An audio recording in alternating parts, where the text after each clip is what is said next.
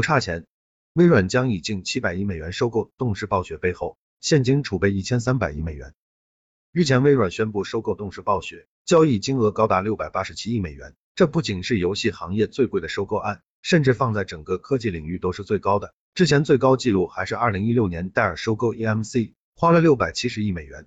不仅金额创造了世界纪录，这次的收购让全球惊讶的还有一点，微软收购动视暴雪是全现金交易，这也是极少见的。通常来说，这样的巨额收购会采用大量股票加少量现金的方式进行，因为掏出近七百亿美元现金收购是非常考验公司运营的。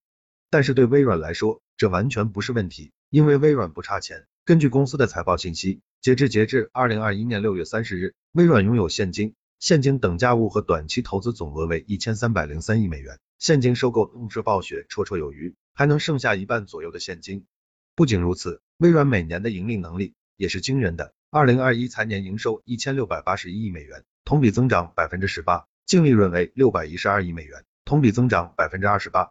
即便没有巨额现金，微软收购动视暴雪的将近七百亿资金，也只需要十四个月就能赚回来，收购完成还要到明年六月份。所以这段时间内赚回这笔钱对微软来说无压力。这笔收购交易价值之大，光是微软给出的违约金就高达三十亿美元。如果因为审核等原因没有完成交易，动视暴雪将获得三十亿美元的分手费，